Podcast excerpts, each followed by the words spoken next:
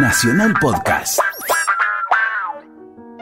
En una de las últimas notas que te hicieron a propósito del libro del salto de papá, dijiste que lo escribiste, lo quisiste escribir para entender el sentido de la vida de tu papá y el sentido de su muerte. ¿Lo entendiste? ¿Los entendiste? ¿Alguno de los dos? ¿Ambos? ¿Ninguno? Algo el sentido de la vida lo entendí. Me costó, me, tomó casi toda la vida entenderlo. Eh, el sentido de la muerte quizás es lo más difícil. Eh, puedo llegar a entender un poco más ahora, mm. pero sigue siendo como un gran enigma, ¿no? un, un, papá, un padre es un enigma. Eh, y la, la manera en que murió mi papá hizo que el enigma fuera aún más grande. Entonces, eh, la muerte siempre, o, o la muerte que él eligió, como que me sigue dando vueltas. Un clásico. Ya un clásico. Ojalá que una renovada costumbre como ritual del despertar dominguero.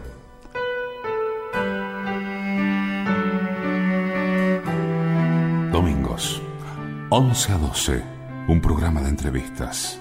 Decime quién sos vos. Es periodista, es sociólogo, es autor de una de las más profundas investigaciones sobre la historia de Clarín Hoy les va a contar quién es Martín Sivak. ¿Cómo es investigar, en verdad, no solo sobre tu viejo, sobre toda tu familia, con lo cual investigás sobre vos mismo, en definitiva? En ese sentido, ¿qué vas descubriendo? Quizás la pregunta más inteligente fuere, ¿qué descubriste a través del libro? Mm que te haya servido para qué, en todo caso, como mm. pregunta subordinada, porque es... Eh, vos sos un gran investigador. Ahora, investigar sobre uno mismo, finalmente, es un tema de difícil resolución, me imagino. Sí, eh, fue una de las situaciones más absurdas del libro. Eh, esa suerte de reportaje o tema la vaca, composición tema la vaca, mi papá.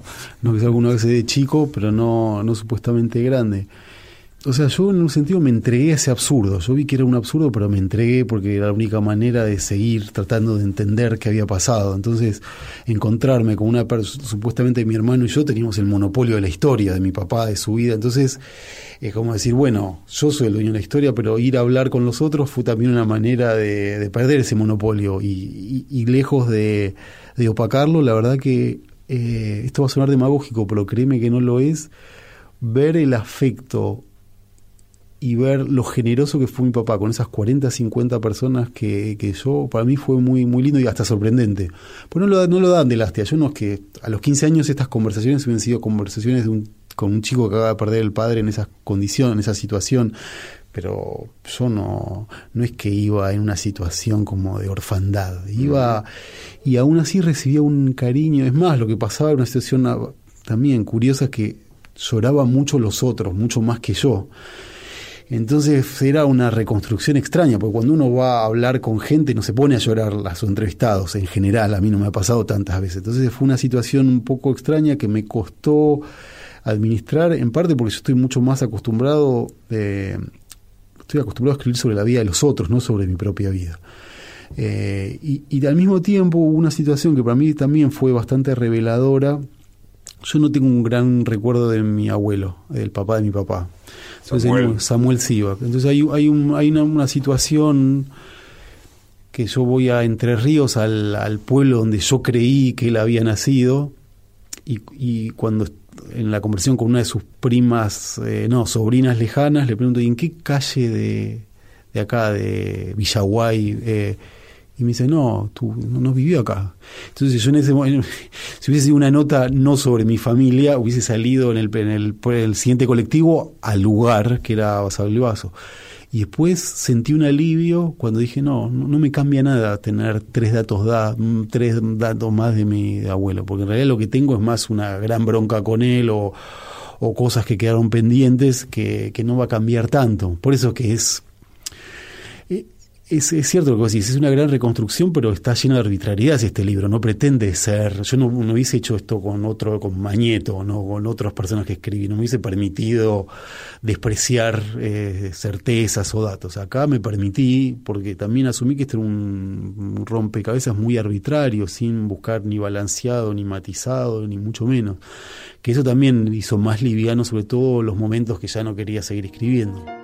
Martín Sivak nació en Buenos Aires en 1975. Nunca reescribiste tanto, ¿no? Muchísimo, sí, sí. Y porque es encontrar el tono. O sea, lo más difícil de un libro no es tanto acumular datos, sino encontrar cómo, cómo decirlo. En este caso, el tono tenía que ser un tono que se pareciera a mi tono, que yo puedo contar todas estas cosas que suenan muy trágicas, pero yo no los vivo tanto como una tragedia. Yo conté una historia y encontrar el tono también es, o también una operación para mí que fue extraña, es convertir a mi papá en un personaje, que eso también es medio raro, porque si yo fuese un diálogo conmigo mismo, hay personas que escriben solamente para, para verse en el espejo, ¿no? para o leerse en voz alta. Yo también le quería contar a un NN que no no conoce nada quién era mi papá, de modo que también hubo una especie de, de, esfuerzo en, la, en, la, en, esa reescritura, ¿no? Salir de lo que yo sé para que otros que no sepan se interesen. Y lo más, para mí, más inesperado de este libro es que, que la repercusión haya sido por, por, ese lado. Mucha gente que, digamos, supuestamente, ¿por qué se iban a interesar con mi papá? Si mi papá no, no tuvo nunca un rol tan relevante, no fue una persona importante en la Argentina. Y, y, y por qué es ¿Por qué pasó eso? Porque hay una cosa de la emoción que yo tampoco estaba acostumbrado, que aparece en el libro y los que lo leen se emocionan aunque no hayan conocido a mi papá, que eso para mí lo más raro de todo. Siva, que es licenciado en Sociología por la Universidad de Buenos Aires y doctor en Historias de América Latina, graduado en la Universidad de Nueva York y docente universitario. Por supuesto que yo estoy preguntándote o arranqué preguntándote sobre el libro y tu viejo, para empezar a, a, conocerte a vos, que de eso, que de eso se trata. Eh, acá le estamos haciendo una nota a, a, Martín, a vos, pero justo que ahora decís esto eh, acerca de no fue un tipo importante en la Argentina, etcétera, pero bueno, es, es todo un símbolo. Necesariamente me sale preguntarte, ¿y, y vos cómo lo definís a, a tu viejo? No al cabo del libro, sino en general, porque eh, que no haya sido importante, bueno, creo que en ciertos círculos sí fue un tipo trascendente. Pero lo primero que te sale decir que es el banquero marxista, el tipo que, puntos suspensivos, agregarle lo que quieras. No, eso fue la verdad que eh, cuando sale un libro uno empieza a repetirse y a repetir cosas. Y eso es algo que a mí no me gusta. Y, y por suerte ahora no lo estoy haciendo. Y lo del banquero comunista es una frase eficaz, pero yo no lo veo. Mi papá no es un banquero comunista. Sí, objetivamente fue dueño de un banco y se definía marxista-leninista, pero mi papá fue muchas, muchas otras cosas. Eh, eso fue una frase que dije y que suena más, es una frase como de, de, impacto, pero ni siquiera estaba buscando el impacto, era como, bueno, la contradicción estaba buscando. Pero mi papá fue tuvo muchas vidas, algunas pudo convivir con él, durante muchos años pudo convivir con eso y después al final no pudo convivir. Pero yo lo veo más como un padre generoso, ausente, por momentos muy presente, eh, que nos dejó muchas marcas a mí y a mi hermano de, de, de todo tipo. Eh, y eso es como casi hasta accidental, porque tampoco nosotros cuando mi papá vivía no es que lo veíamos como un banquero, como veíamos a alguien como que hacía muchas cosas muy extrañas que recién con la distancia se ve, claro. la, pero en ese momento era como muy, no sé, como muy muy normalizado, como supongo en todas las familias que no terminan normalizando situaciones que por ahí no son tan tan tan comunes, porque la, también la única manera y tampoco no había una interrogación de él, porque el, el único yo por eso eh, copié en el libro una, una carta que para mí es muy importante que le escribió Daniel Biglietti, que era un gran amigo de mi papá, gran amigo de mi papá, que le plantea y le dice, tu payada con el diablo es eso, que tenés que eh, finalmente definirte. Y sus amigos no le decían, porque sus amigos no le hablaban, no le planteaban esa contradicción. Eh, es cierto, Daniel sabía que mi papá tenía un banco, porque a mi papá no le interesaba acumular dinero, a mi papá le interesaba el poder, la influencia, las redes. Sabía que mi papá no es que quería tener, eh, sacar plata del país o tener un. No, no, venía por ese lado, pero objetivamente estaba al cargo de una empresa. Pero lo único que lo pudo confrontar fue, fue, fue Daniel en la última postal que le escribió Daniel antes de la muerte, o sea, una semana, una semana antes. Estamos con vos por Facebook en Decime quién sos vos programa de radio. Más allá de haber llegado hasta la novena de Platense, ¿no? ¿Está bien? Exactamente. Que eras un volante malo.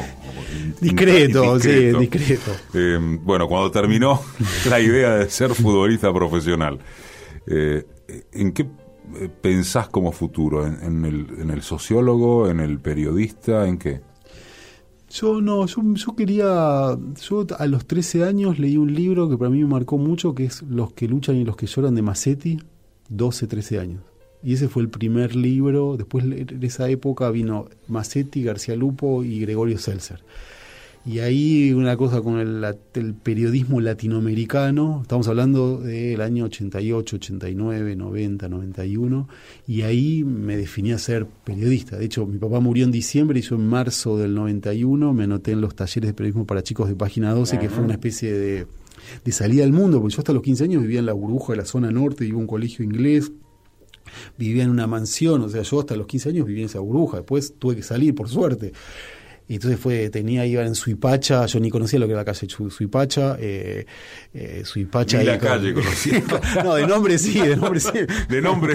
de nombre. La escuché nombrar. La escuché nombrar. Entonces, claro, fue mi llegada al centro, esa fue mi llegada, o mi salida de la zona norte. Entonces el periodismo también eh, fue, y yo quería ser periodista de los 15 años. La primera revista que hicimos en el colegio, para que se hizo en ese colegio inglés, fue la que hice yo con dos amigos. Y, yo siempre quise ser periodista. Sociólogo fue como, digamos, siempre tenía la idea que el periodismo eh, había que complementarlo con estudios formales y me gustaba la sociología y yo siempre fui lector, entonces fue como yo estudiaba y trabajé y estudié como casi, casi todo el mundo de los 18 años en, adelante. Pero yo cuando voy a un cuando entro a un país el que profesión sigo digo periodista aunque no ahora no, no sociólogo ¿Decís periodista? Sí, yo me siento periodista más que nada. Y, yo hice sociología, después hice un doctorado en historia. Yo podría decir, soy un doctorcito, pero no me siento un doctorcito. Me, costó mucho el, hacer el doctorado porque, digamos, fue muy exigente y aprendí mucho. Pero no me siento doctor en historia. Che, Martín, ¿y después de los talleres para chicos de página, cómo sigue la historia? Ahí, con mi, con mi grupo de, de, los talleres de periodismo de página, vamos a Bolivia, tenemos 18 años, el viaje se con las venas abiertas de América Latina hasta, hasta Machu Picchu y en La Paz uno de los chicos, Julián Troxberg, se enferma, dicen tienen que operarlo de apendicitis, llamamos a la mamá asustado porque bueno, ¿qué, qué puede pasar ahí? y nos quedamos en La Paz una semana, entonces vamos a golpear los diarios, las puertas de los diarios bolivianos para ofrecerles corresponsalía en Buenos Aires y nos rechaza dos o tres y el cuarto, el diario Hoy, el diario Hoy de La Paz, nos toma como corresponsales. Entonces ahí empecé a trabajar y por eso pues, escribí, al principio escribía mucho de la situación de los bolivianos en la Argentina, estos años 94, 95, que había un momento de mucha hostilidad sobre del, gobierno de Menem, ¿te acordás? Rucauf, ministro de, del Interior. Eh, escribía sobre el lamento boliviano, ¿te acordás el tema? Habré escrito 14 notas sobre el lamento boliviano porque el hit de los enanitos verdes que para Bolivia es, miren el tema en Argentina se bueno, he entrevistado a futbolistas bolivianos hasta, hasta que como no me pagaban, llamé al director a decirle, mire, ya van tres meses, no me pagan, eh, no nos pagan. Y dice, bueno, mi papá lo mataron en la Argentina en el año 76, fíjate si puede ser una semblanza, mi papá es el general Torres, y ahí se me abre un mundo que es lo que yo había leído, o sea, Seltzer, entonces dije, uy, yo me quiero meter en esto, y ahí me metí de lleno, que fue lo que entre los 19 y los 21 escribí ese libro, que me costó mucho porque era mi primer libro, era un libro donde se acusaba a Banzer de ser y Banzer estaba a punto de convertirse en presidente, entonces tenía toda esa adrenalina adicional y bueno, de ahí más no, no salí más del periodismo porque esa adrenalina es única. Y no saliste más de Bolivia, casi se diría, ¿no? porque, porque esto, no quiero decir redunda, o en todo caso lo pongo entre comillas, en el libro sobre Evo, em, el retrato íntimo de Evo, jefazo, retrato íntimo de Evo Morales. La historia con Evo es, eh, es muy singular, porque ¿cómo se da que empezás a ir por todos lados con él? Por la confianza de esos años. Eh, yo empecé cuando, en el primer año que trabajaba para este diario boliviano, me, dijeron, eh, no, yo vi en, una, en un seminario de la revista hay una revista que escribía David Viñas, una revista ligada al partido, no, me acuerdo, eh, América Libre. Ajá. En América Libre organizó un seminario y le invitó a Evo por primera vez a la Argentina. Entonces, en, en, en Puan, en Filosofía y Letras.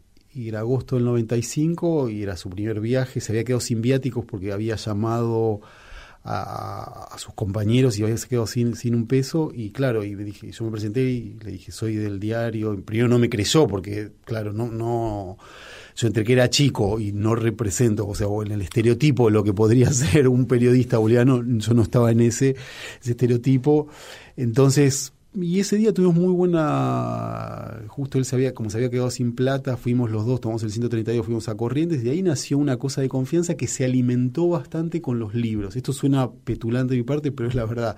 O sea, Evo vio que yo escribía sobre Banzer, sobre el asesinato de Torres y sobre Banzer, y eso generó como. Él era diputado, para mí una referencia. Entonces, esos 10 años entre que yo lo conocí y que él llegó a la presidencia fueron años que yo lo vi en muy distintas circunstancias. Jamás me imaginé que iba a ser presidente. No es que yo dije, viste como que dicen, este chico va a llegar a la primera de boca, todo lo contrario. Yo Evo, aparte yo se lo decía, Evo, te, o te van a, o sea, cuídate porque te van a matar o te van a poner dos kilos de cocaína. Eh, era, era un, era un candidato perfecto a terminar muy mal, Evo. Y todos los que lo queríamos y estábamos cerca de él, lo decíamos eso. Y él, obviamente, no porque nosotros le dijéramos, él era muy consciente de eso. Entonces, se armó esa confianza que cuando él llegó a la presidencia, yo no quería ser ni asesor, ni quería tener un programa de televisión, ni nada. Yo le dije lo que yo quiero. algo? Sí, o, era implícito. Sí, era uno, uno de los asesores eh, me, me, me, me, propuso, pero yo, digamos, lo que le dije, lo que yo quiero es contar cómo es tu cotidianidad en la presidencia. Si, si aceptás, hago un libro en serio, que es ir a las reuniones de gabinete, ir en tus reuniones con Gaddafi, con Clinton, y él, producto, él es muy desconfiado. Entonces, claro, durante 10 años más o menos se dio cuenta que, que, había algo, ¿no? Entonces él me dio ese acceso, eh, aún en su desconfianza, porque él nunca deja de ser desconfiado, bajan los niveles de desconfianza. Y, bueno, y a partir de eso tuve esa posibilidad única, porque yo había cubierto gobiernos de otros países, pero nunca, digamos, con ese nivel de, ver, porque yo quería ver, ¿no? No, no, quería entrevistarlo. También me cuenta que entrevistar a Evo, Evo cuando habla en entrevistas se parece mucho a los discursos. Entonces, me di cuenta que yo tenía que ser que invisible, yo tenía que ir a las reuniones y que ver, tomar y escribir. Eso me, me costó al principio, no es que enseguida lo vi. Martín Sivak tiene más de 20 años de profesión periodística. Escribió en Página, Perfil, Brecha, Pulso, Gato Pardo y en tantos otros medios de Argentina y en América Latina, claro, y participó en ciclos de radio y televisión. Es un personaje alucinante, ¿no? Después te voy a preguntar más por la política propiamente dicha, pero me refiero a esta cosa de que hace reuniones de gabinete a las 4 de la mañana es una cosa sacrificial. Es, ah, es sacri vos decís que... Ah, sin duda, claro. La idea es, estamos acá, es, es así, es de las 4 a las 12, no existe la vida privada, no existe...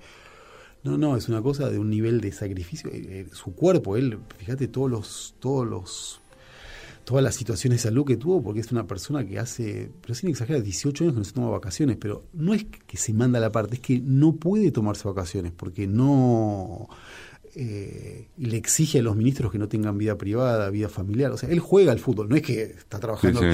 Pero la idea es el sacrificio, es el sacrificio o, nada, no hay una cosa intermedia, ¿no? Y que es lo que un poco se ve ahora. Yo fui a Bolivia ahora en junio, hice una nota para la revista Crisis, mm. y, mi impresión fue un poco eso, era, porque no hay intermedio, es o sigue o se vuelve al chapare. No, existen las... las la, y también una cosa que se acentuó con los últimos años, que es también mi, posición, eh, también un poco con más distancia, es la personalización. Yo creo que al principio era inevitable esa personalización, pero después no hubo despersonalización.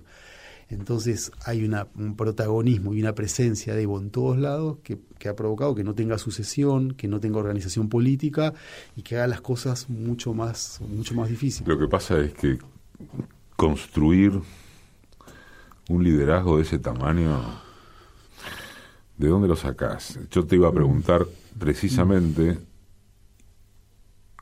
¿te sorprendió Evo? Porque, en la presidencia quiero decir, porque hoy uno puede llegar a decir, no digo que suelto de cuerpo, pero con cierta tranquilidad, se reveló como un líder, como un como un jefe, como, como la cabeza de un proceso de transformación muy sólido, un tipo por el que nadie daba dos mangos. ¿Cuánto hace que estábamos hablando de que se hablaba de si el bolita no va a poder manejar la Bolivia blanca, cuánto puede llegar a durar? Y sin embargo, eh, se ha revelado, insisto, con una potencia de, de, cabeza de transformación impresionante. ¿A vos te sorprendió eso? Muchísimo, pero muchísimo. Yo pensé que era la épica de ganar una elección y después podía pasar cualquier cosa. El hombre, el, eh, el Evo, hombre de Estado que habla de infraestructura, inversión, gasto, eso es... Él llegó a la presidencia, pero esto no es, esto suena que es exagerado. Evo asumió la presidencia sin saber cómo se, cómo se genera la inflación no lo entendía. Pero él, aunque muchos lo subestimaban, él al final en la práctica lo entendió rapidísimo.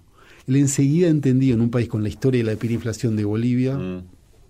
que no había margen para tener eh, y lo fueron convenciendo y se fue convenciendo de cosas que no estaban en su universo, porque él es el mundo de la organización de un sindicato, las marchas, las protestas, y de repente en muy poco tiempo absorbió todo ese mundo del Estado de una manera extraordinaria. Eso sí me sorprendió, pero pero muchísimo, pero muchísimo, porque él realmente era, era un mundo totalmente desconocido. Aparte pensar que a diferencia del PT, a diferencia del Frente Amplio, el MAS no tuvo experiencia de gestión previa. Entonces se salteó lo que serían las instancias intermedias, o sea, de la nada, de ser un sindicato, a gobernar un país y encima ahora con la responsabilidad de ser la única experiencia de, izquierda que se mantiene más o menos firme. Para escuchar de vuelta las entrevistas, bajarlas, guardarlas, como quieras, es www.decimequiensosvos.com.ar. Y fue él solo por intuición e inteligencia fue él más García Linera, fueron ellos dos más algunos que no conozcamos. Sí, fue, fue él, García Linera. Es, digamos, llegó más tarde al mundo de Evo, llegó cuando Evo estaba muy próximo, parece que toda la acumulación previa, García Linera estaba con Felipe Quispe, que era una versión mucho más del indigenismo radical, pero bueno, García Linera en la parte de la argumentación, la explicación pública, convencer a la, a la, a la Bolivia, o no, convencer o negociar con la Bolivia Blanca fue muy, muy importante. Los sindicatos, ONGs, profesionales, intelectuales, eh, sí, hay una... Es realmente, hay un libro de García Lina que es muy bueno que se llama El retorno a la Bolivia plebeya, es la Bolivia plebeya gobernando. y eso, por eso también al mismo tiempo fue tan pero tan difícil de aceptar en el, en el oriente del país. Era para los sectores, pensá que en Bolivia hay un mandato social. Vos para ser presidente tenés que ser católico, tenés que estar casado y tenés que tener estudios completos. Evo hace una reivindicación de la soltería. Ahora está católico, pero cuando se la ahora se dice católico, pero por, por Francisco, pero antes no era católico y, bueno, y dice que no terminó el colegio eh, secundario. Entonces, eso fue muy disruptivo. O sea, era visto como, que, como un invasor, era un invasor del palacio, era alguien que había invadido el palacio. Entonces, al principio fue insoportable, pero al final, como se impuso, con muchas concesiones, porque también hay una cosa con Evo que, que me parece que hay que prestar atención. Lo que Evo dice en público, digamos, después en términos concretos, toda la negociación con Oriente. Él no es que se, le impuso la agenda a Oriente, él también se dio mucho. Había una reforma agraria que quedó totalmente postergada para desactivar el Oriente menos mal que hizo eso porque eso podía tener terminar en una espiral de violencia. Pero digo también hay que matizar bastante las transformaciones creo que fueron las más radicales de la gestión. Pero él es él es pragmático negociador eh, mira la relación con Macri. Él ha elegido una relación con Macri donde es una relación gasificada. Lo que lo más importante sí sí una relación gasificada. Lo que importa es que Bolivia reciba las divisas o el dinero por el gas. Entonces, han muchas de las diferencias quedan postergadas. En eso es alguien muy pragmático. Él podría, cada vez que Macri dice algo de Venezuela, Evo podría contestarle. y elige no contestar, de modo que y también ve la situación en la región, él no es, es más, y creo que la idea de quedarse tiene que ver con las malas sucesiones, él, él ve en el mapa de América Latina que todas las sucesiones fueron fallidas, entonces dice, yo, la de Correa, que hasta hace tres meses parecía como la única exitosa, ahora la ve como parte de esas malas sucesiones, entonces parte de lo que hablábamos antes, ¿por qué se queda? porque entró en la, en la carrera de la personalización y porque ve que las sucesiones son... Y también hay que bajarse ese lugar. Yo como nunca estuve ni me puedo imaginar, pero me imagino que, que es lo que explican sus ministros o sus allegados. Si estás ahí, ¿por qué te vas a bajar? Está contando quién es Martín Sivak. Un programa de entrevistas. Domingos, 11 a 12. Decime quién sos vos.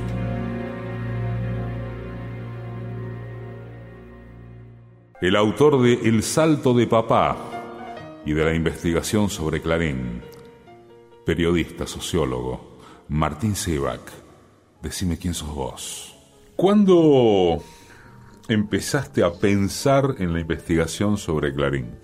A pensar, ¿eh? No, eh, no cuando te decidiste, cuando empezaste a pensar. En el año, yo trabajé eh, en la primera época de la revista que fundó Jorge Lanata, que se llamaba 21, después se llamó 22 y 23. De las notas que yo siento mayor orgullo fue la que hicimos cuando eh, el, diario Clarín echó a la comisión interna en el año 99 o 2000. Eh, yo había trabajado en el diario Perfil, que como te recordarás, duró tres meses, y cuando cerró el diario Perfil, una cantidad enorme de figuras públicas fueron a apoyar a, los trabajadores, eh, a solidarizarse, etcétera cuando Clarín echó la comisión interna, eh, la gendarmería estaba en la puerta para que no ingresaran. Filmaron las asambleas. Las únicas dos personas que yo recuerde de relevancia, eh, el bloque de izquierda del, de, la entonces legislatura, Moyano y Pérez Esquivel. ¿Esto qué quiere decir? El miedo a Clarín de toda la clase dirigente argentina, o la gran mayoría, era impresionante. ¿Se llamó la atención eso? En ese momento para mí fue, yo tenía 23, 24, fue la vez que lo vi más claramente. Entonces, como que la idea del libro empezó más el, sobre el miedo a Clarín. En ese momento una de mis fuentes en el peronismo era Carlos Corach, porque tenía buena información, era uno de los cuadros más lúcidos del, peronismo de entonces. Carlos Vladimiro Corach. Carlos Vladimiro Corach. Siempre hay que recordar. hay que recordarlo. Porque dice mucho.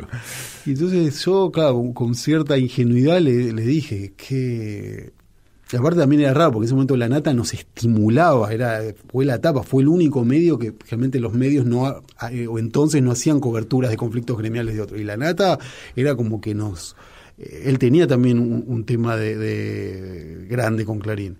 Entonces, Corach, le dije, ¿qué te sorprende? Nosotros gobernamos 10 años y Clarín lleva gobernados más años y va a seguir gobernando. Esa frase de Corach para mí fue iluminadora. Entonces, entré a Clarín por el miedo a Clarín. Pero yo no sabía cómo llevar adelante el libro, porque era, era demasiado grande para mí. Eh, pero ahí empezó, cubriendo ese conflicto gremial, las asambleas eh, y el miedo. Eh, y en un momento, claro, yo empecé a trabajar en este proyecto en el año 2005 y también no porque yo veía que se iba a convertir un gran tema, para nada, no es que dije, ah, voy a empezar porque los Kirchner se van a pelear con Clarín. Yo empecé porque me empezó a interesar, no encontraba la manera, no encontraba también cómo llevarlo adelante. Cuando me dieron esta beca doctoral, dije, bueno, tengo un financiamiento, puedo no trabajar de periodista, puedo tener una beca que me permita investigar en serio un tema. Entonces, esas fueron las condiciones que me permitieron a mí desarrollar la investigación, que fueron siete años y eh, fue un trabajo monumental, porque bueno, yo estaba dedicado a eso.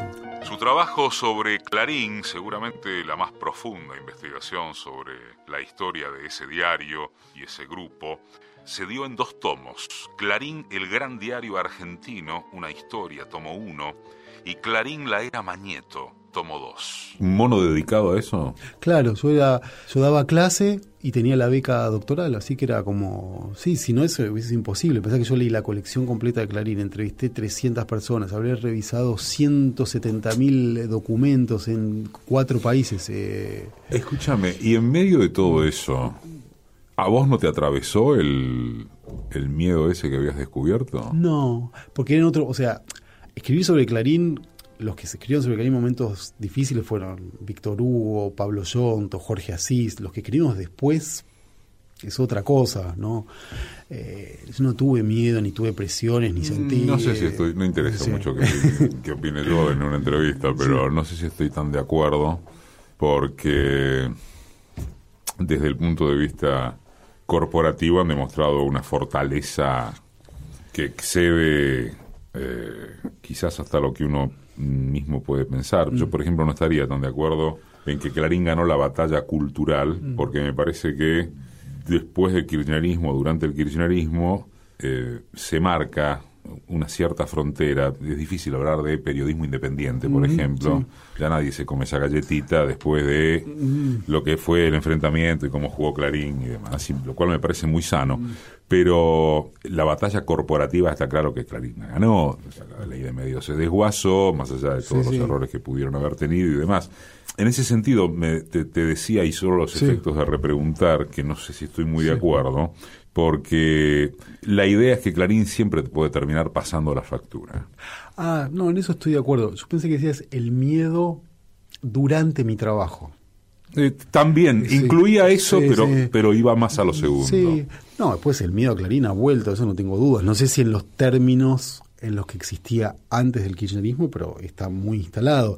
Lo que por ahí cambió esta idea que para para ser alguien en política, es una frase muy repetida, y que estar en buenos términos de Clarín. De hecho, Néstor llegó a la presidencia con esa idea, no, no, era, no, era una excepción en ese sentido. Y eso cambió, también cambió la industria, cambió, cambiaron muchas cosas. Lo que queda es lo que yo llamo la Pax Clarinista, o sea, terminó la guerra y estamos en una Pax Clarinista donde que es, el mejor escenario para, para Clarín, donde no hay conflicto y donde hay posibilidad de expansión, o sea, empieza una nueva fase de expansión que yo no le veo límites, porque no hay jugadores para competir, no hay un Estado que tenga ninguna voluntad de regular, de modo que es la Pax Clarinista, que, eh, que es lo que vivimos ahora y todo indica que se extenderá en el tiempo. El Facebook es Decime quién sos vos, programa de radio. ¿Qué descubriste investigando a Clarín? Bueno, yo no, digamos, descubrí varias cosas. Yo no tenía la idea de este trabajo que sea como la gran revelación. Yo no es que buscaba, como decirte, Acá está el, lo que nadie sabe de Clarín. Claro. No lo que vos no sabés de Clarín, yo te lo voy a contar. Era más entender y también terminar, terminar con algunos de los mitos fundacionales de Clarín y también parte de las leyendas negras sobre Clarín, como esta idea que le dijo a Menem presidente, cargo menor. hay, hay, un par de caricaturas de Clarín que se han repetido en el tiempo, como que, que cuatro etapas de Clarín, o sea, también terminar con esas caricaturas porque no suena entender a Clarín. Eh, lo, primero que encontré que me sorprendió mucho porque incluso los anticlarinistas creían en el mito fundacional de Roberto Noble, que es vendo mi estancia para sacar un diario, ¿no? La idea de este hombre desprendido de sus bienes materiales para, digamos, darle a la sociedad eh, un lugar de expresión. Eh, entonces yo encontré en los documentos declasificados en Washington un memo muy bueno donde era un informe donde estaban todos los que invirtieron en, Clarín, como pasó con el diario Crítica en 1913 y con Sergio Spolky 40. O sea, la idea de la financiación de los medios históricamente ha sido así.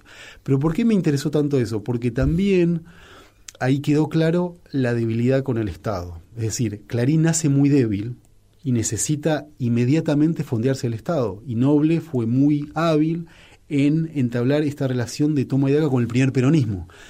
Lo, de, lo, del origen nazi de la guita es cierto, es mito. Yo lo único que pude, lo único que pude comprobar fue que había, digamos, había diario, había papel de diario de Cabildo que sí era un diario financiado por la Embajada de Alemania y una documentación abrumadora, que fue al primer Clarín. Ahora, un tipo tan hábil como Noble y tan versátil, Noble fue comunista, socialista, socialista independiente, conservador, fue desarrollista. desarrollista. Eh, Noble, después de la Segunda Guerra Mundial, jamás iba a sacar un diario pro-alemán ponle que tuviese simpatía por Mussolini, lo que sea. Es un hombre muy pragmático. El diario sale en agosto del 45. Hubiese sido un, disparate de su parte hacer un diario pro-alemán. Lo que sí recibió por las redes de la política son estas ayudas, estos empresarios que le dieron, y lo ejercitó a Noble también de inicio. Eh, fondearse el Estado. Entonces, los a mí es una parte que más me interesó contar del libro, me pareció más fascinante, es su relación con el primer peronismo, porque Noble es furiosamente peronista al principio, pero furiosamente peronista, antiperonista, desde agosto del 45 hasta que hasta las elecciones de febrero. Pero del 46, pero Clarín es el primer diario que reconoce la victoria. ¿Te acordás cuando los diarios demoran en reconocer la victoria? Noble dice, bueno, acá hay un ganador. Esa nota de Noble amerita que la embajada en Buenos Aires mande a Washington, hay un diario que ya empieza a reconocer. Entonces Washington dice, investiguen ese diario. Y entonces aparece todo este reporte de todos sus, sus financistas. Y Noble se empieza a volcar al peronismo en octubre del 46 hasta las horas finales de Perón. Clarín es un diario que apoya el primer peronismo. Es tal la bronca de Perón, y eso yo lo puedo ver en los archivos de Apple, que cuando Clarín sin transiciones se vuelve furiosamente antiperonista el 15 de septiembre del 55, Perón ordena el cierre de Clarín. Hay que cerrar Clarín. Se lo dice a su secretario de prensa y está en un acta eh, judicial. Y claro, no, no cerraron Clarín porque, bueno, en contexto un golpe de Estado, cerrar un diario es algo muy menor. Y a mí lo que más me sorprendió de eso es vos decís, bueno, un diario que, que es apoya un gobierno y de un día para otro se vuelve furiosamente antiperonista, eso va a impactar, va a impactar en los lectores. No. Todo lo contrario, los lectores de Clarín, no solamente el año, la cantidad de lectores en el 55, 56 y 57, Clarín aumentó los lectores. ¿Por qué? Porque el lector de Clarín no era tan exigente, no le demandaba coherencia ideológica. La nación, la vanguardia, hubiesen sido inaceptables para los lectores. Pero el lector de Clarín de entonces, creo que el lector de Clarín ahora ya me, cuesta más difícil. Me ya, y justo iba ahí, mire, porque vos decís, esta nota es del blog de TEA, que llegaste a configurar un lector modelo de Clarín en palabras de noble. Quiere un diario que acompañe al lector mientras se toma un café y se fuma un pucho y después lo lleva a su casa al final del día de trabajo. Para Sivak se trata, sigue el entrecomillado ahora en tu, en tu boca, se trata de un diario no ideologizado en el que el lector tampoco busca la coherencia, ni el compromiso ideológico, y que con ese argumento se explica cómo pasó de la defensa del primer peronismo a defenestrarlo apenas desembarca la revolución libertadora o fusiladora. ¿Qué pasa, en tu opinión, con Clarín hoy, en, la red, eh, eh, perdón, en, el momento epocal de la red, o en la etapa ya epocal de la red, de las redes, a esto me refiero, este, cuando el papel del diario impreso, por lo menos se supone que está muy devaluado? ¿Sacás un lector tipo de Clarín? un lector ¿Hay un lector tipo digital de Clarín? Mira, yo los focus group de los últimos años no accedí. Sí accedí a los focus group de la década del 80 y 90 porque también había una revelación para mí interesante que es la siguiente. Aunque Clarín es visto o era visto como el diario de los sectores medios, si vos ves esos focus group, eh, lo que aparece más claramente es un lectorado donde hay el ABC1 de Clarín es más grande eh, en términos absolutos que el de La Nación. Es un diario que apela a todos, o sea, a sectores medios, bajos y altos. Puede tener una cierta sensibilidad de clase media, cierta sensibilidad de clase media, pero es un diario que tiene incide en todos los sectores sociales. Entonces, el lector ahora yo creo que tiene cada vez menos importancia porque el negocio cambió tan drásticamente. O sea, Clarín el 80% del ingreso, de ingreso es el del cable. Entonces, el lector, ¿qué no lector? Me parece que está... Por eso ahora Clarín se vuelca mucho más a la, discusión sobre el futuro del periodismo, lo digital, porque el negocio pasó a ser radicalmente otro, radicalmente otro.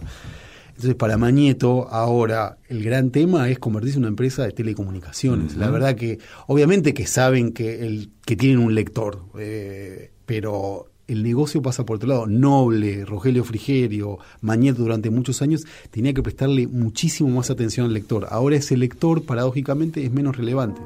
Además de la investigación sobre Clarín, y del libro sobre Evo Morales, Jefazo, retrato íntimo de Evo Morales, que fue traducido al inglés, francés, italiano y chino.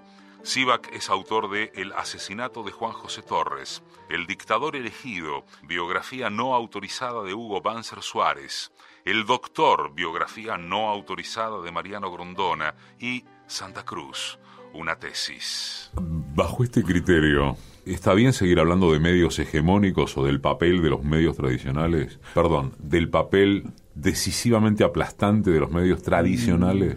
Sí, me gusta, me gustan usar la palabra. Hay palabras que creo que en el conflicto entre el kirchnerismo que se usaron mm. tantos que pierden todo sentido. Medios hegemónicos, el relato, todas esas palabras que para mí ya perdieron todo sentido. Pero el, lo que vos señalas, la, la, la, la condición de medios aplastantes, pero es, clarísimo y vemos la, cobertura del caso Maldonado, me parece que es el, es el mejor ejemplo. Es el, esta semana una, no sé si lo viste, el análisis de Martín Becerra sobre que en un gráfico, de una manera muy simple, queda claro.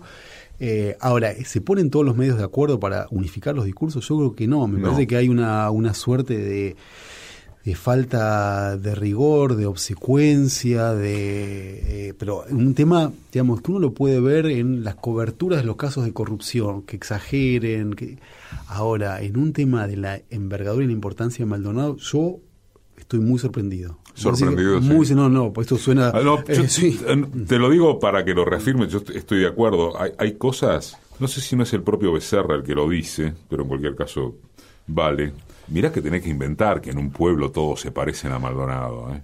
Oíme, que no me jodan con que alguno no, me diga que no se asombra con eso. Quizá lo peor sea la, la, la certeza de que hay un plafón social para creer eso. Exactamente.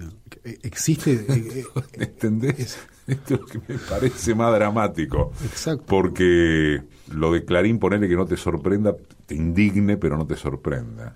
Pero la cantidad de gente que te puede llegar a decir hoy, Maldonado está este, fumado en Chile, como estaban los desaparecidos paseando por Europa, y la puta, se complica.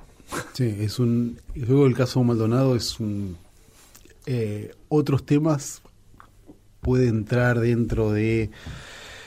Bueno, la continuación de la guerra o la continuación del encono, eh, que fue recíproco, pero en el caso Maldonado me parece que es un caso donde ya han pasado, porque eh, yo entiendo que el juego del Ministerio, del Ministerio de Seguridad es plantar o instalar un discurso y eso es parte del juego. Lo increíble es la receptividad de periodistas profesionales frente a eso. Eso es lo más, un punto de vista estrictamente profesional, ni siquiera que tener un sentido humanitario ni simpatía por... Pero realmente convertirse en voceros informales del Ministerio de Seguridad que planta pruebas de un caso, o sea, es mi registro no había pasado en los últimos años. No sé si vos recordás un caso parecido. Yo no, no recuerdo eh, un caso parecido. Todos los días en www.decimequiensosvos.com.ar ¿En qué estás de proyectos? Bueno, yo hace dos meses asumí la dirección de Paidós Ariel y Crítica, que son tres sellos de, del grupo Planeta, así que es la primera vez que tengo un cargo de una dirección editorial y me gusta mucho el trabajo, no lo había hecho. Había hecho algunos libros como editor independiente, para, también para Planeta, eh, el de Milagro Sala de Berbisky, el de mm, el de Ignacio Zuleta, eh, sobre eh, Macri, el de Nicolás Caputo, pero ahora entre volví a una redacción, porque la editorial yo lo veo como una reacción porque hay muchos muchos cierres, mucha adrenalina que yo pensaba que era más del mundo de la reacción, pero una editorial eh, como la que trabajo, así que ese es mi, mi, mi, Sigo dando clase, me gusta mucho dar clases, yo doy clase en San Martín y en Ditela, así que esos son de libros nada, después de lo de mi papá, el libro de mi papá, como que... ¿No querés saber más nada? No, no, no, sé si... Pero realmente esto no es como esos, viste, que dicen, me retiro, ya di todo, no es eso, es que... Aparte yo no tengo una gran necesidad de escribir, no es que si, si no escribo yo no me hallo, yo puedo estar sin escribir, no es que necesito físicamente... y lo del terminar el libro, hablar del libro es un desgaste que es muy, muy grande y ¿Te desgasta en qué? ¿En tiempo o te desgasta psicológicamente? En, todos. No, lo del tiempo no tanto, el tiempo es menor. Eh, y, eso son presentaciones, alguna nota. sí, no, eso no es, tanto, es, es, hablar de cosas que hoy justo estaba con un amigo, me dice, yo te conozco hace 25 años y vos no contaste nada de nada y supuestamente somos amigos. No era como un reproche, pero en el buen, sentido. onda, hijo de puta, y vas y lo escribís todo y no me dijiste claro, ¿y por qué no me dijiste nada? Y le dije, tenés razón, o sea que yo no... Entonces de repente, claro, que yo a veces me encuentro con gente que dice, le, sí, leí tu libro y dije, uy, yo no quiero que él sepa cosas que yo escribí en el libro, porque no me cae bien, no es el caso de mi amigo de hoy, pero también es una situación rara, porque de repente que yo supuestamente soy discreto, no hablo nunca en vida privada, de repente es esto, entonces es un poco, entonces eh, ese es el desgaste, ¿no? Como estar contando cosas que son privadas, no es que el libro es una, no es que yo conté todo, porque no es que Obviamente que hay cosas que me guardo, pero bueno, pero para alguien que no, que no, tampoco soy Moria Kazan, que estoy hablando de mi vida, eso lo tengo claro. Soy un periodista, escribo un libro que habla mucho de un papá y entonces ahora mucha gente sabe detalles que yo, pero yo lo fui consciente eso, no es que ahora me desayuno, yo sabía, igual seguía adelante y sabía que lo iba a publicar, no es que tuve un momento de duda de decir, no, esto ya es demasiado. Hay cosas que borré, por supuesto, porque es parte de la escritura y la reescritura. Eh, hay un libro que me gusta mucho que se llama El olvido que seremos, que es de Faciolince, un escritor colombiano, su papá lo mataron los paramilitares. Es una de las memorias de padre más lindos que leí. ¿Cómo se llama? El olvido que seremos. Es porque cuando lo encontraron muerto, había un un poema de Borges que tiene esa frase, el olvido que seremos. Entonces, Faciolín se cuenta que los días después del asesinato del padre, abre un cajón del escritorio del padre y encuentra, encuentra cartas íntimas o encuentra y le dice al lector, yo no voy a contar esto. Entonces, me gustó como gesto, que es decir, yo estoy contando algo que es la vida de mi papá, pero yo no cuento todo y para mí fue como, me ayudó también a, escribir el libro, saber que vas a contar, pero no, no es que contás todo y no es que es la catarsis y no es eso. Entonces, salvando las distancias con facilidad, yo también hice esa misma eh, las cartas de mi mamá y mi papá, que después las perdí en realidad, pero hubo, hubo las cosas que me encontró el psicoanalista de mi papá, que decidí, no, no, publicarlas porque era como, esto, esto ya, es, ya es demasiado, o sea, hay un límite en... Contar la intimidad tiene un límite, lo que parece que no tiene límites también tiene límites. El salto de papá es su libro más reciente, ese enorme libro, ese testimonio sobre el suicidio de su padre y una radiografía de varias décadas de la Argentina. Sos un tipo, esto se me ocurre antes de ya de terminar, a raíz de, de lo que dijiste de que no te morís por escribir, eh, que podés estar sin escribir y que estás bien ahora con tu laburo de, de editor. ¿Sos un tipo ambicioso profesionalmente en cuanto a tener que estar viviendo de proyectos o no? Eh, todos, los, todos los proyectos grandes que hice fueron porque tenía muchas ganas de hacerlo. Todos. O sea, el, primer libro, yo tenía mis jefes acá, me decían, ¿por qué vas a gastar tu tiempo en un libro sobre un presidente uriano que mataron en el 76? Y yo me embarqué.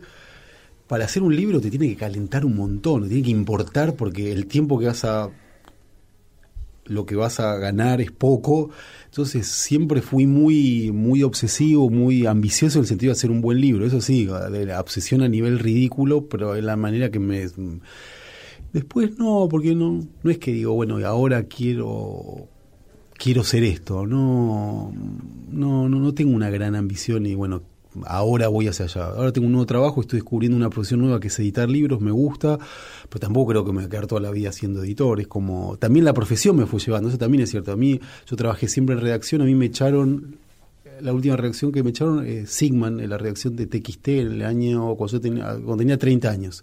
Y de no, no, y no es que soy un perseguido, ni, ni estoy, no Después de eso me volqué hacia otro lugar y después volví a vivir en la Argentina y después no volví a tener un lugar en una redacción o en un medio. Eh, insisto, hubiese trabajado, tenía otro trabajo, pero yo también durante muchos años el, me, fui alejando. Yo a los 18, a los 30 era un bicho de redacción y desde que me echaron esa vez no volví a trabajar en una redacción.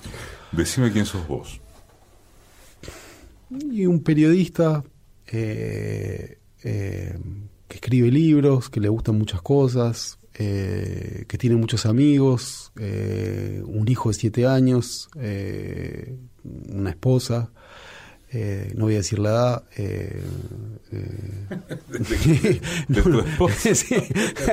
no, no, importa.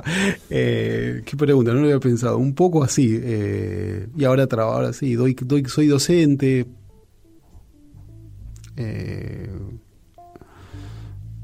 Por ahí no es una respuesta muy completa, pero me desacomodó. Martín Sivak. Edición y concepto sonoro, Mariano Randazzo. Asistencia de producción, Laura Fernández. Diseño de página web, Oscar Flores. Producción general, Roxana Russo. Conducción, Eduardo Aliberti todos los domingos a M870. Radio Nacional.